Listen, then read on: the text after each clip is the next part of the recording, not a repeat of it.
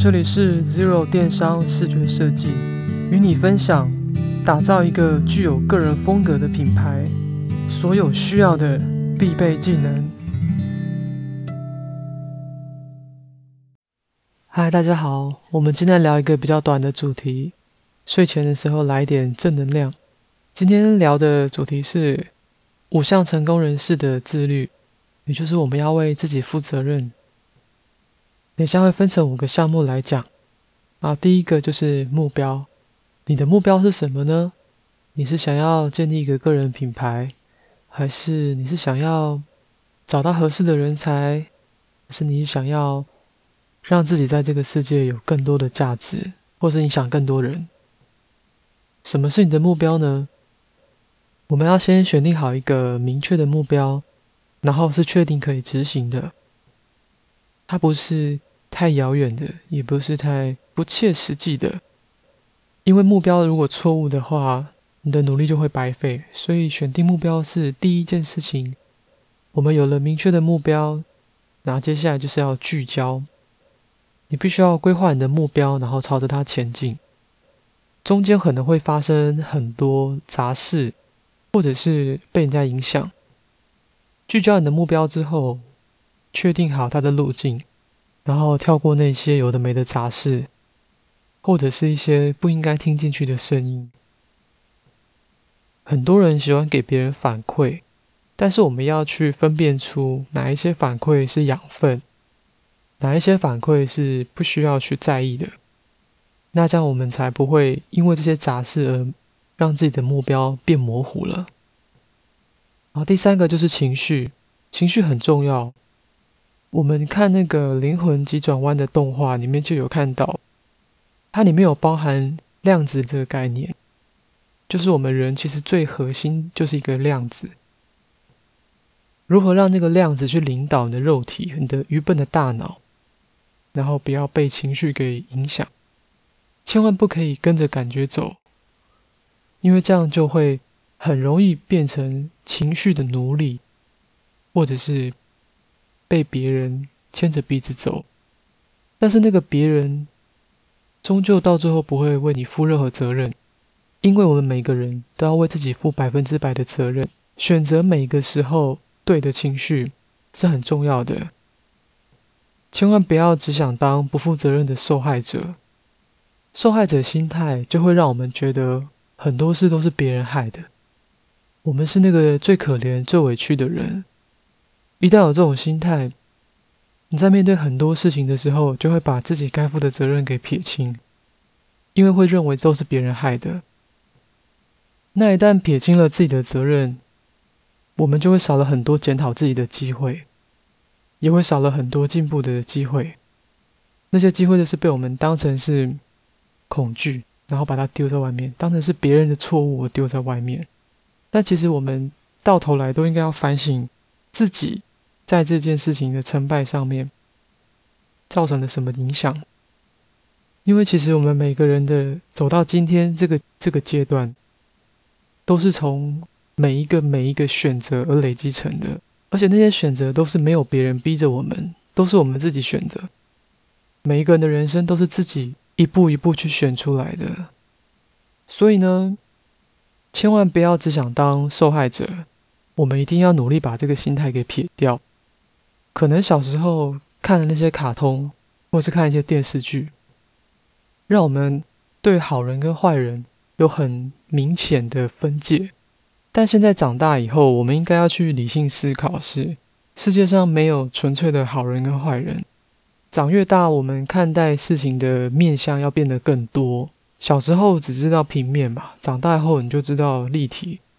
每一个角度去看一件事情的时候，它所呈现出来的感受可能都是不一样的。能够看越多面是越好的，这样我们才能保持一个理性的头脑去判断什么才是相对比较好，或者是相对比较差。世界上没有绝对的坏人跟好人，所以也没有永远的受害者。一定要远远的把受害者这个心态丢在脑后，要不然我们面对每一个失败，都很容易自我可怜。自我可怜就会真的很可怜，你就成长不了了。因为你就会觉得我是受害者，所以我不用学习成长。选择对结果最好的情绪，是我们唯一能够帮助自己的事情，你才有可能把事情做好。千万不要成为情绪的奴隶。接下来第四点就是态度，我们要把问题变成挑战。很多人都很怕麻烦，但其实没有人喜欢麻烦。很多时候，挑战他会用麻烦的这个外表去包装，让你看起来好像是一件很不喜欢的事情。但是很多时候，危机就是转机。就像现在中天新闻台不是已经收掉了吗？但是他们很多主播透过现在是直播式的播报方式，让他们已经摆脱以往只会对稿念的工作技能，他们已经进化成互动型的主播。当然，我们也不一定去评论说中天或者是哪一个党派比较好，那个是不在我们控制范围。我们只要去学人家好的就好。那我前天看电视那个小明星大跟班里面就有很多中天的主播上节目，然后大家就在分享他们现在的工作内容。以前收视率是要等到隔天才会知道嘛，所以他们当下都只能照稿念，然后很标准一致的照着导播给你的安排，一步一步把工作做完。但现在呢，变成是线上直播室了，他们的议题有没有引起观众的共鸣，或者是观众给他们任何的反馈或讨论？马上透过直播的方式，把大家的留言拿到节目上来做讨论，那它的互动感就会非常高，当然粘着度就会有，这也是非常考验那个主播他们的功力、临场反应，还有你的抗压性够不够，还有你平常有没有累积。如果平常是看什么事情都是穿过水无痕的话，那他在很需要动脑的时候，你就没有东西可以拿出来。如何把危机变成转机，就是我们就是考验每一个人有没有抓住机会的能力。有的时候，机会看起来会是一个很大的麻烦，但是一旦你学会了，那个麻烦就消失了，反而它是让你往成功一步的垫脚石。最后一点，行动。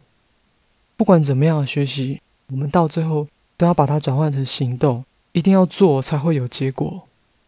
就算是有打折，它没有像我们一开始想的那么那么好。可能你想了一百分，结果做只剩下三四十分，但至少还有三四十啊。如果说连做都没有，就没有机会了。逃避就像是把东西塞在地毯下，那个时间就会把你地毯下的那些恐惧，你先暂时藏起来那些东西养大，他们会不断的透过吃时间这件事情。然后你的恐惧跟逃避就越来越大，所以你就会看到很多中老年人，他们的肉体已经很老了，但是他们恐惧跟害怕的事情却是从小到大都有的，甚至他们面对恐惧时候的反应是比小朋友更害怕，因为那些恐惧透过时间的喂养，已经大到自己吓自己的程度很高，然后那个地毯下的怪物被你越养越大，你塞了更多恐惧、害怕、逃避的东西在下面。总有一天，那个地毯就会鼓起来，然后你就会越坐越不稳，你会被你的所有恐惧给绊倒，终究没有去面对问题，你当然就没有解决它。你没有解决它，每一个机会都变成是一个大麻烦，你就是没有成长啊。所以，我们一定要努力去看清楚，什么东西是麻烦，而什么东西是披着麻烦皮的挑战。只要翻过了那个挑战。我们就会有机会。好，我们总结一下，以上就是五个成功人士的自律条件。第一个，目标；第二个，聚焦能力；第三个，就是选择对的情绪；第四，面对问题的态度；第五，勇敢的行动。只要有这五步，然后为自己负全盘的责任。我们就可以一步一步的朝向我们的目标迈进。好，以上就是今天简短的分享。晚安。感谢你的收听。运用视觉设计强化品牌风格，已经是这个年代不可缺少的事了。很可能的手上已经有很多很棒的产品或是服务，但怎么看都像少了什么的感觉。如何零基础的由内而外建立个人风格，制作一个网络店面设计感都很强烈的品牌呢？如果你想知道更多的步骤，你可以点选下方这个网址进行免费的品牌检测。希望这个内容能够帮助到你哦。我是 Zero，我们下期见喽，拜拜。